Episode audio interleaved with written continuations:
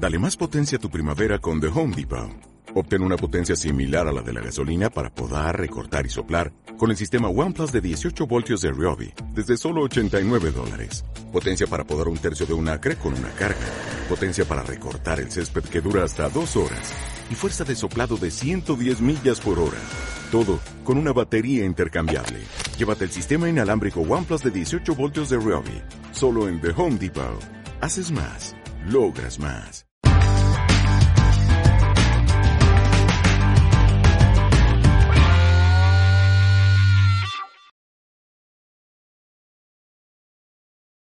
Como decíamos ayer, viajamos hacia el año 1532. En Pontevedra, Bartolomé Sarmiento y María Gamboa traen al mundo a Pedro Sarmiento Gamboa. Lamentablemente, no se tiene mucha información sobre su infancia, pero aparentemente pasó parte de la misma en la casa paterna en las costas gallegas. Tal vez fue allí donde adquirió las primeras nociones sobre navegación. El misterio se extiende incluso hasta el punto de no saberse con seguridad en qué universidad cursó sus estudios ni donde adquirió grandes conocimientos de astronomía, náutica, matemáticas y geografía. La siguiente pista que nos dejó Sarmiento fue a la edad de los 18 años, momento en que dejó la casa paterna para ingresar al servicio militar, peleando en diversas batallas, tras lo cual, en 1555, partió hacia el Nuevo Mundo llegando a México. En aquellas tierras permaneció dos años en los que tuvo tiempo a tener problemas con la Inquisición, debido a una parodia de un auto de fe. Sarmiento fue encontrado culpable y sentenciado a azotes en la plaza de Puebla. Tras esto, partió a Perú, llegando en 1557. Por entonces, aquellas tierras disfrutaban de un periodo de expansión. Allí Sarmiento consiguió la cátedra de gramática gracias a la mediación del virrey del Perú, el marqués de Cañete, aunque no ostentó dicho puesto por mucho tiempo, ya que se unió al séquito del nuevo virrey, el conde de Neva, y, posteriormente, se convirtió en un subconsejero en asuntos de estrategia, navegación e historia. Gamboa entabló una estrecha relación de amistad con el virrey que, ante todo pronóstico, le costaría muy caro. En 1564, Nieva fue hallado muerto en Lima y los rumores se extendieron como la pólvora. Todos apuntaban a Gamboa acusándolo de haber predicho el peligro de salir de noche y por tanto de nigromante. Esto lo llevó otra vez ante la Inquisición, quien lo encontró culpable, condenándolo a la cárcel y el destierro. Afortunadamente, la condena no se cumplió y Gamboa pudo marchar a Cusco. Dos años después de la condena de Gamboa, en 1567, bajo el gobierno de Lope García de Castro, surgieron nuevos proyectos para buscar islas en el Pacífico. Todos ellos a raíz de leyendas propagadas por los incas en las que se hablaba de que aquellas tierras eran ricas en oro y plata. Entre aquellos proyectos se encontraba el de Sarmiento Gamboa, el cual recibió el apoyo de Castro. La expedición se puso al mando de Álvaro de Mendaña y a Sarmiento Gamboa se le nombró capitán de una de las naves y cosmógrafo. Las instrucciones dadas a la escuadra establecían que se consultase a Sarmiento en todo lo relativo a la navegación. Tras finalizar los preparativos, la expedición, compuesta de dos naves y 160 hombres, zarpó de El Callao el 20 de noviembre de 1567. Sin embargo, los problemas aparecieron nada más empezar el viaje. Mendaña y Hernán Gallego, el piloto mayor, modificaron la ruta trazada por Sarmiento, lo que evitó que aquellos hombres llegaran a Australia. A pesar de ello, el 7 de febrero de 1568, la expedición llegó a una isla, la cual bautizaron con el nombre de Isla de Santa Isabel. Los españoles pronto se dieron cuenta de que la isla formaba parte de un archipiélago, el cual exploraron durante un año en busca de oro y lo bautizaron como Islas Salomón. En su viaje entraron en contacto con los indígenas que habitaban en ellas, y Sarmiento comenzó a establecer asentamientos, ya que para ello habían llevado armas, ropas, semillas, maderas, entre otras cosas. Sin embargo, esta labor le volvió a enfrentar con Mendaña, quien prefirió regresar alegando la falta de personal. En el camino de vuelta, Mendaña continuó con su política de no prestar atención a Gamboa en cuanto al rumbo a seguir, lo que llevó a problemas de navegación durante el viaje de vuelta, que, a su vez, llevó a una mayor tensión entre Mendaña y Gamboa. Tanto es así que al llegar a las costas americanas, Mendaña hizo prisionero a Sarmiento de Gamboa. Finalmente, la expedición llegó al Callao el 22 de julio de 1569. Una vez en tierra, Sarmiento y Mendaña continuaron con las recriminaciones sobre la dirección de la expedición, y el hecho de no haber obtenido ningún resultado. La tensión escaló tanto que ambos terminaron en la audiencia de Lima donde expusieron sus razones. Gamboa fue tan claro y contundente en sus argumentaciones que impresionó al propio virrey, quedando absuelto de todo cargo. Por aquellos años, el nuevo virrey, Francisco de Toledo, buscaba consolidar el virreinato, para lo cual estaba organizando un grupo de gente que recorriera aquellas tierras y las estudiara. Sarmiento formó parte de esta expedición, encargado sobre todo de asuntos militares e históricos. Durante los viajes, Sarmiento realizó entrevistas a los indígenas y supervivientes españoles de las primeras conquistas. Fruto de este trabajo fue su obra Historias de los Incas, una obra dividida en tres partes. La primera consiste en una descripción geográfica del territorio, la segunda, la historia de los incas, y la tercera, el descubrimiento y conquista por los españoles hasta el año 1572. La gran virtud de esta obra es que es una de las mejores documentadas sobre los incas y la historia antigua de Perú. El trabajo le sirvió al virrey para centralizar los aspectos esenciales de la administración general del virreinato y establecer las bases de lo que sería el sistema virreinal en el Perú. Cinco años más tarde, España e Inglaterra andaban de tortas. En aquel conflicto, Isabel I de Inglaterra encargó al corsario Francis Drake atacar la costa americana del Pacífico. Drake recaló a finales de agosto de 1578 en el estrecho de Magallanes tras haber perdido todos sus barcos excepto el Pelican, al que rebautizó como Golden Hind. Las acciones de Drake por aquellas aguas llegaron a oídos del virrey Francisco Álvarez de Toledo, quien equipó dos naves y las puso bajo el mando de Sarmiento con la orden de capturar al corsario de la pérfida Albión, pero no logró alcanzarlo. Tras el paso del corsario, el virrey se dio cuenta de que debían controlar el estrecho de Magallanes para evitar incursiones. Por ello, encargó a Sarmiento que reconociera la zona para establecer fortificaciones. Nuestro protagonista zarpó con dos barcos en octubre de 1579. Durante toda la operación mostró sus virtudes como piloto, cosmógrafo y científico. Sarmiento tardó 30 días en llegar al estrecho de Magallanes, pero solo lo pudo atravesar con uno de los buques, el navío Nuestra Señora de la Esperanza, donde iba Sarmiento. El otro navío se vio obligado a volver por los fuertes temporales. Nuestro protagonista recorrió el estrecho siendo el primero que lo navegó de poniente a levante. Durante su paso, reconoció las costas dando nombres a todos los puertos, ensenadas, arrecifes y puntos importantes durante su navegación, situándolos geográficamente con unos cálculos muy exactos, además de describir la fauna y flora de aquella zona. Vamos, no hizo casi nada. Ya en el Atlántico puso rumbo a España, pero su trabajo estaba lejos de terminar.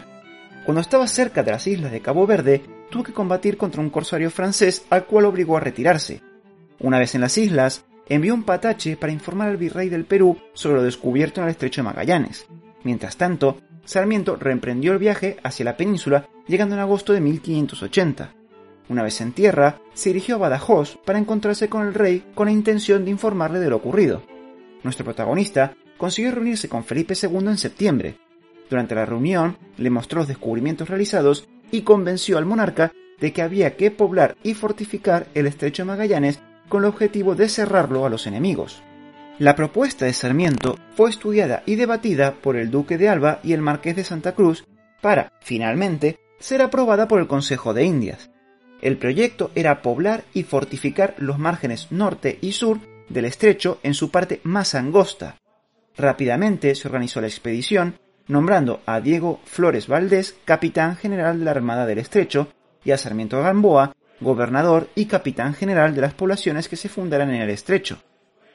La tensión entre Sarmiento y Valdés apareció incluso antes de zarpar. Al aproximarse el otoño de 1581, Sarmiento opinaba que era mala época para iniciar la expedición, pero se impuso el criterio de Valdés, zarpando de Sanlúcar a finales de 1581 los 23 barcos con 3.000 personas. Sin embargo, los temporales le dieron la razón a Sarmiento, ya que aquellos barcos se encontraron en medio de una gran tormenta que hundió cinco naves, muriendo 800 hombres, mientras el resto se vio obligado a volver a puerto. Finalmente, volvieron a zarpar el 9 de diciembre de 1581, pero esta vez 16 navíos que pusieron rumbo a Río de Janeiro, recalando en Cabo Verde, donde permanecieron hasta el 2 de febrero de 1582. La expedición llegó a Río de Janeiro el 25 de marzo donde se quedaron otros seis meses esperando mejores condiciones para la navegación. La tripulación estaba diezmada por las enfermedades y las penalidades del viaje, lo que empeoró las relaciones entre los jefes. Fue el 2 de noviembre de 1582 cuando finalmente pudieron zarpar rumbo al Río de la Plata, donde desembarcó Sotomayor con su tropa, quienes continuaron su viaje hacia Chile por tierra. Tuvieron que hacer frente a un fuerte temporal que provocó que perdieran tres naves, otros tres regresaron a Río de Janeiro debido a su mal estado. Finalmente, llegaron a la entrada del estrecho unos pocos barcos el 17 de febrero de 1583, pero el mal tiempo les obligó a desistir y regresar a Río de Janeiro. Allí se encontraron con el general Diego de Alcega, quien venía con cuatro naos con víveres para la expedición y un mensaje del rey para Sarmiento y Valdés, en el que les surgía a fortificar el estrecho, ya que Francia estaba preparando corsarios para cruzarlo. Sin embargo, la noticia fue usada por Valdés como pretexto para dirigirse a la Bahía de Todos los Santos y después a España, dejando a Sarmiento solo. Nuestro protagonista estaba dispuesto a cumplir con las órdenes y se quedó en Río de Janeiro asumiendo el mando de las naves.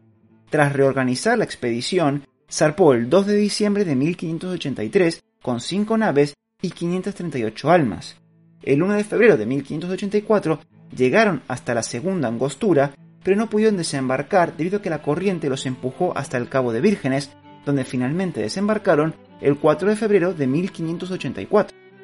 Una vez en tierra, el 11 de febrero de 1584, Sarmiento fundó la ciudad del nombre de Jesús, siendo la ciudad más al sur del mundo por entonces. Al poco de aquello, el mal tiempo obligó a cuatro naves a dejar el fondeadero y regresar al Atlántico para luego poner rumbo a España, quedando solo la Santa María de Castro para 338 pobladores. Rápidamente, Sarmiento se dio cuenta de que el nuevo poblado no podía albergar a todos, por lo que se puso manos a la obra para fundar otra ciudad que alojaría la mitad de aquellas almas. Envió al buque que tenía con 50 pobladores hacia Punta Santa Ana, mientras él, con otros 100, hizo el camino a pie. El 25 de marzo fundó en aquella zona la ciudad Rey Don Felipe. Gamboa designó autoridades para el gobierno de los poblados y ordenó comenzar la construcción de la primera iglesia, así como efectuar diversas siembras. Sin embargo, aquellas tierras no eran buenas para los cultivos, por lo que los productos de la tierra eran pobres y escasos. Solo el mar brindaba algo de comida. La férrea voluntad del gobernador mantuvo ambas colonias. Hubo tentativas de sublevación, concluidas con degüellos.